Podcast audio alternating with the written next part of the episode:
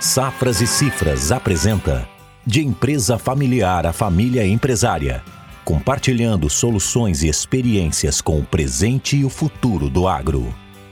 Olá pessoal, está começando mais um episódio do podcast de Empresa Familiar, a Família Empresária. Eu sou Eduardo Leão, sócio consultor da Safras e Cifras, e hoje eu converso com Glaucia Raiman, que nos trará mais informações sobre a sucessão no agronegócio. Olá, Leon, olá a todos que nos acompanham, que estão nos ouvindo. Hoje e nos próximos episódios nós vamos falar sobre sucessão e quais aspectos importantes a serem observados quando a gente fala sobre um planejamento sucessório. Esse é um tema difícil de abordar porque de certa forma temos de encarar a questão de que a nossa vida ela é finita, mas é um tema muito importante, em especial quando nós falamos em sucessão no agronegócio, porque este é um dos principais desafios dentro hoje da, das propriedades, que é a continuidade. Quais aspectos a gente deve considerar quando falamos em sucessão? Leon, falar sobre sucessão envolve nós pensarmos sobre os aspectos patrimoniais de um planejamento sucessório, também sobre a estruturação do negócio, então quais os formatos possíveis para a exploração das áreas, pensando não só nos aspectos uh, tributários, mas também em aspectos societários, e também pensar sobre a família. E analisando esses três uh, sistemas individuais, a gente tem que se preocupar também com a interação desses sistemas. Então, como eles se relacionam.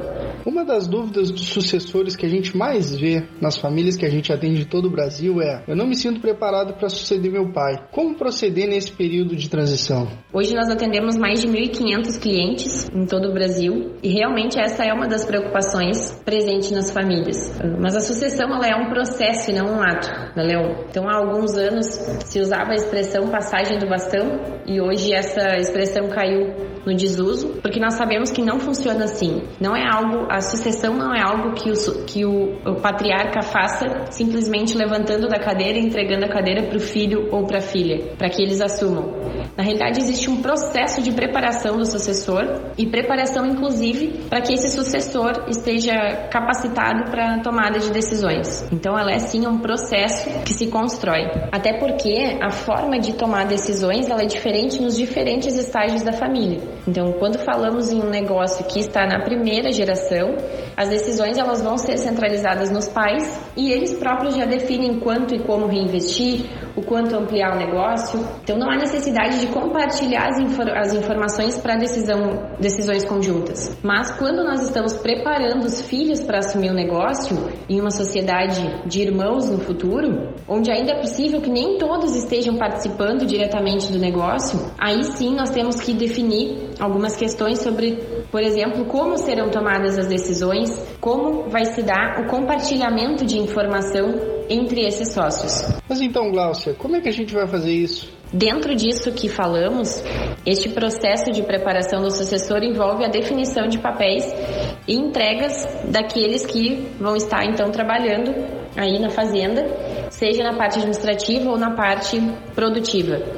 E tendo essa definição clara das entregas, é possível cobrar aquilo que é da responsabilidade de cada um.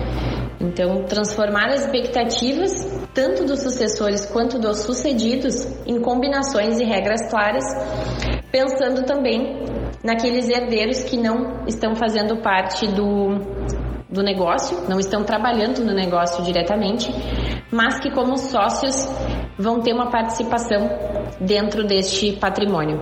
Cláudia, e aproveitando essa tua deixa, uma preocupação é sempre quando efetivamente o pai ou a mãe for deixar o negócio, né? Muitas vezes a gente acaba escutando aquela frase: é o pai ou a mãe que nos une dentro do negócio. Como é que nós faremos com a saída deles? De fato, Leon, quando nós falamos em sucessão, existe essa preocupação nas famílias, mas o papel do fundador ele vai além de unir, ele é o porta-voz da sociedade. Por isso é importante para manter a união é ter essa transparência e manter a comunicação entre os sócios, mesmo na ausência dos fundadores.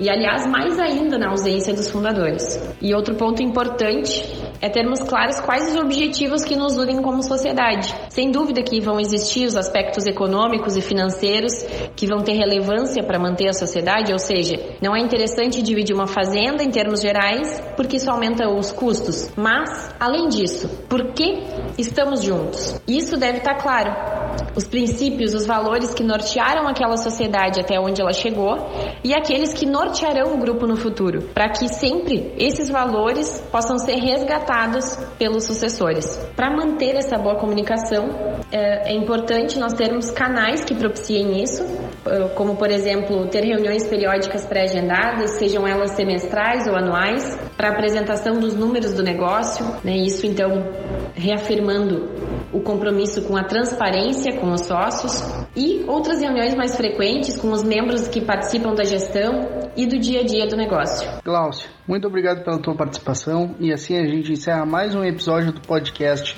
de Empresa Familiar a Família Empresária. Obrigado por nos acompanhar e até a próxima. Obrigada, pessoal. Obrigada aos que nos acompanharam até aqui. Convidamos que continuem nos acompanhando e até os próximos episódios. A Safras e Cifras está trabalhando por um Brasil que produz.